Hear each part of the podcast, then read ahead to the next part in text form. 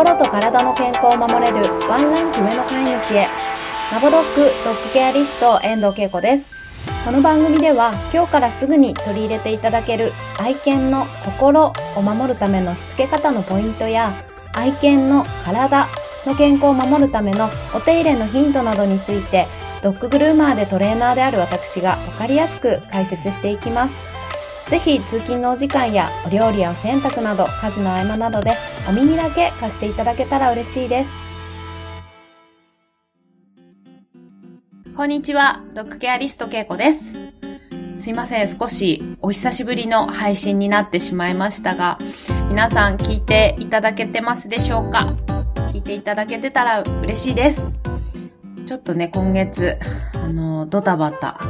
ジタバタしておりました。ジタバタね、もがいてたんですけれどもで、そんな中今日は、つい2、3日前、ケルトの手作りご飯を作ろうと調理していた時の事件簿について皆さんにシェアをしたいなと思います。先日、スーパーにお買い物に行ったら、鮮魚コーナーで、サワラの切れ端が破格の値段で販売されていたんですね。で、こう見ると、ちゃんと身もあるし、こう人用に、えっと、ソテー用とかで切り身を販売した後に残った尻尾の方っていうか、尾っぽの方の切れ端だったんですけれども、まあ身もあるし食べれるところあるし、安いし、最近お魚あげてなかったし、ということで今晩のケルトのご飯は魚にしようと思い購入してきました。で、帰宅して、早速お湯を沸かして、で、一回ザルでお水でシャーって洗ったんですよね、私ちゃんと。で、お水で洗った後に、まあ、ザルをね、そのままガバッとこう鍋に入れてしまったんですけど、で、ぐつぐつ茹でて、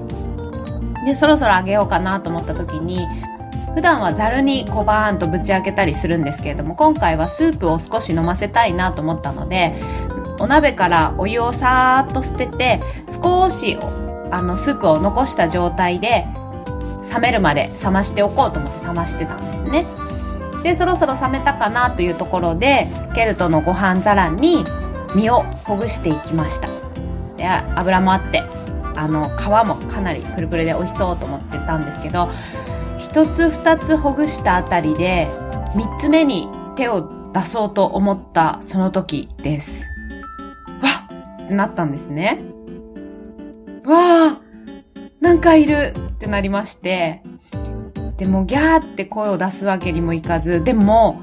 私ちょっと全身の毛が立つような感覚ですね。わわわわってなって何かを見つけてしまったんですけど、そのお鍋の中に。ニョロニョロってしたものがいて、わーってなってしまってですね。ちょっと私そういうのが大変苦手なもので、わわわわわってなって、もう鍋からさーっと離れて、しばらく放心状態だったんですけど、冷静になって戻って、なんかいるなと。で、ニョロニョロしたものが茹で上がってたんですけど、で、かなり大きくて、これはなんだアニサキスっていうやつかと思ったんですけど、調べるとアニサキスって2センチから3センチぐらい小さいものなんですけど、もう私のお鍋に入ってたのはですね、15センチぐらいあってもうバカでかいんですね。で、もうすぐ写真を撮って、父にこれは何ですかと送りました。で、実は私の父は田舎で寿司屋をやっておりまして、なのでお魚のプロなんです。だったので、父にこいつは誰ですかアニサキスですかって一緒に茹でてしまいましたが、身は食べても大丈夫なのでしょうかとお問い合わせをしたんですけど、で、そうしたところ、父から電話が来て、これはアニサキスだろうと。ただでかい。で、うちの父って結構潔癖だったりするんですね。綺麗好きだったりして、こう、なんでしょう、板場の中とかすごい綺麗好きで、まな板とか包丁とかも使ったらすぐ洗って拭けみたいな感じなんですけど、なので、まあ、その虫に関しても気持ち悪かったら全部捨てればいいべ、みたいな感じだったんです。捨てちまえって。で、まあ今度帰ってきた時にケルトにはいい魚食わせてやっから、もう気持ち悪いから捨てろっていう感じだったんですけど、電話を切ってから、うん、捨てようかな。まあ安かったし捨てちゃおうかなと思ったんですけど、そばではね、こう調理は終わって、僕のお皿も出たみたいだし、今か今かと食べれるのを待っているケルト君がいるんですね。なので、一回スーパーに電話してみようかなと思って、私購入したスーパーに電話をしました。で、こう、アニサキスと言われるものがどれぐらいの頻度でいて、まあ、こんなに大きいものはいるのかとか、どうすればいいかを聞こうと思ってスーパーへ電話しました。で、電話をしたところ、鮮魚コーナーの方が代わってくれたんですけれども、でお話を聞いたらですね、通常まあ2、3センチ台と言われているけど、確かに中にはそういう大きいのも普通にいますと言われました。で普通にいます、いますって。これは特別なことではないんですかって言ったら特別なことではありませんということを言っていて、で本当は内臓の中にいるものなんですけど釣られてからこう時間が経つとどんどんこう身の方に入ってくる。で私たちも気をつけて見てはいるんですけれども身の中に埋もれていてパックしてから販売用にパッケージングをしてからこう外にニョロニョロって出てきちゃったりする場合もあるから必ず加熱でというふうにはあの貼ってあります書いておりますということでなので普通に私たちがソテー用とかムニエル用とかで買ってくるタラとかそういった魚には普通にいるみたいなんですね。で、身の中にいたら分からずにもしかして食べてるかもしれないし、パック開けて身の外にニョロニョロって出てきたらわーっていうことで皆さんそれは捨ててお魚だけ焼いて食べてるのかもしれないんですけど、なので、じゃあこれはちょっと気持ち悪かったけど身は食べさせてもいいのかなとかしばらく私も考えました。けどもう私のざわざわドキドキが止まらなくてで、キッチンに近づくのもちょっと恐る恐るになってたり、その物を捨てたゴミ箱もチラ見したりして、ニョロニョロ出てきてないかなとかって心配したりしてて、なので、えっと、結果、食べたそうにしているケルト君はいたんですけれども、私はどうしたかというと、なんかでもやっぱりあの、捨てるのももったいなくって、身をとりあえずパックに入れて、えっと、冷蔵庫にしまいました。で、ケルトには違うご飯をあげたんですけれども、で、翌日、翌日ちょうどですね、ゴミの日だったので、アニサキスちゃんが入ったゴミ袋も処分できてお部屋からいなくなり、で、気持ち悪かったっていう気持ちも落ち着いて、もう一度翌日お魚の身を見たらですね、あの、まあ、普通ですし、美味しそうだし、で、さらに、このサワラの皮っていうのがかなり分厚くてもちもちしていて、あとはスープも一緒にそのパックの中に入れてたんですけど、そこにゼラチン質のプルプルができていて、でこれはいい栄養が入ってそうだなということで、ケルトに与えようと思って、結果食べさせました。で、2日間にわたってこのサワラご飯を与えたわけですが、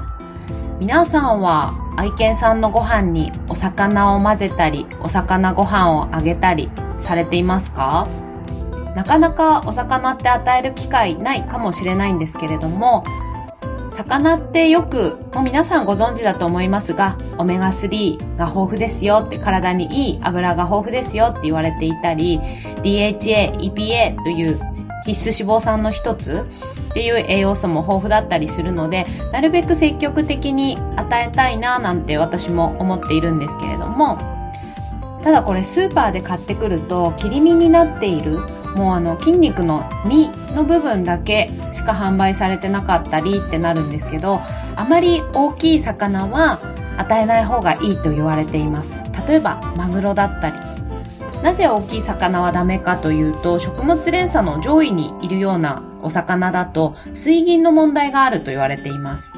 大量のね、有害物質が体に蓄積されて濃縮されていくので、それを食べるということは、あの、自分の体に水銀を取り入れてしまうので、それもまた蓄積されると病気を招きやすくなるので、食べない方がいいと言われていて、あとは、カレイとかヒラメっていう、こう、海底の近くにいる、あの、底物の魚も要注意と言われています。なので私もケルトに与える時には大きいお魚の身とかっていうのはちょっと気をつけていてなるべく一物全体頭から尻尾までそして皮から骨内臓まで食べられるように調理して与えるように心がけています。今回みたいにねあのサワラの切り身だけ与えるっていうことももちろんあるんですけれどもなるべく小魚を、えっ、ー、と、ブツブツ切ったり切らなくても、サンマとかだったら、あの、頭からブツブツブツと内臓まで一緒に切って、お鍋の中にポイッと放り込んで、骨まで柔らかく煮込んでから与えます。でも残念ながらうちのケルト君なんかサンマはあまり好きじゃないみたいで一回内臓が嫌なのかなと思って内臓を取り除いて身だけブツブツ切って骨まで食べられるようにスロークッカーで煮込んで与えたんですけどそれでもですね出来たては食べるんですけど2日目以降はなぜか食べなくなってしまうのでお友達のワンちゃんにあげたんですけどあとはよく豆味とかあの辺も頭から尻尾までグツグツ煮込んで骨まで食べられるようにして与えるという方もいます。あとはそこまでちょっと手間かけられないっていう場合だとあのサバの水煮とかもワンちゃんには与えても大丈夫なので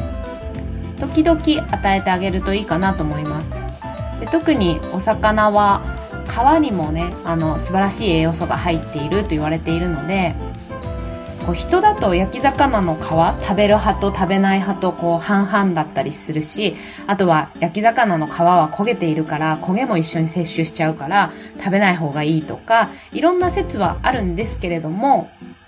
やはり皮には栄養素がいい栄養素があって、例えばビタミン E。で、ビタミン E ってあの若返りのビタミンっていう風にも言われていたりして、抗酸化作用がとても強いものだったりするんですけど、そういったものが皮に含まれているっても言われているので、私の場合は、まあ、茹でたりしたものは皮も全部与えています。あとは注意しなきゃいけないお魚としては養殖のサーモンですかね。で実家がま寿司屋ということをお伝えしたんですけど昔よくサーモンとかマグロとか切れ端を父親がケルトにあげていいかって言うからいいよなんて言って全部食べさせてたんですけどやっぱりマグロのそういった問題だったり養殖のサーモンというのは海洋汚染の影響を受けやすいそうなんですね。でダイオキシンの問題だったり PCG と言われるあのポリ塩化ビフェニールの問題だったりっていうのを高濃度で含んでいたりするんですって。でさらにはそこから病気にならないようにということでお薬を投与されたりあとご飯もねどんなご飯食べてるかわからないので養殖のサーモンは食べない方がいいですってこれ人の方の健康雑誌で書いてあったのでまあ、そこから私も意識するようになってケルトにはマグロとかサーモンとか大きいお魚はなるべく与えないようになりました。ということで今日は先日起きた手作りご飯調理中の事件簿についてお伝えいたしました。でこれざわざわが収まらなかったんですけど皆さんにどうにかこの衝撃をシェアしたくてで父親に送るために写真を撮ったりもしていたので YouTube に実はアップしました。なのであの怖いもの見たさで見たいっていう方がいらっしゃいましたら番組の詳細ページに YouTube のチャンネルのリンクを貼っておきますのでぜひ覗いてみてください。ということで本日も最後までお聴きくださりありがとうございました。また次回お耳にかかれたら嬉しいです。ラボドッグドッグケアリスト遠藤恵子でした。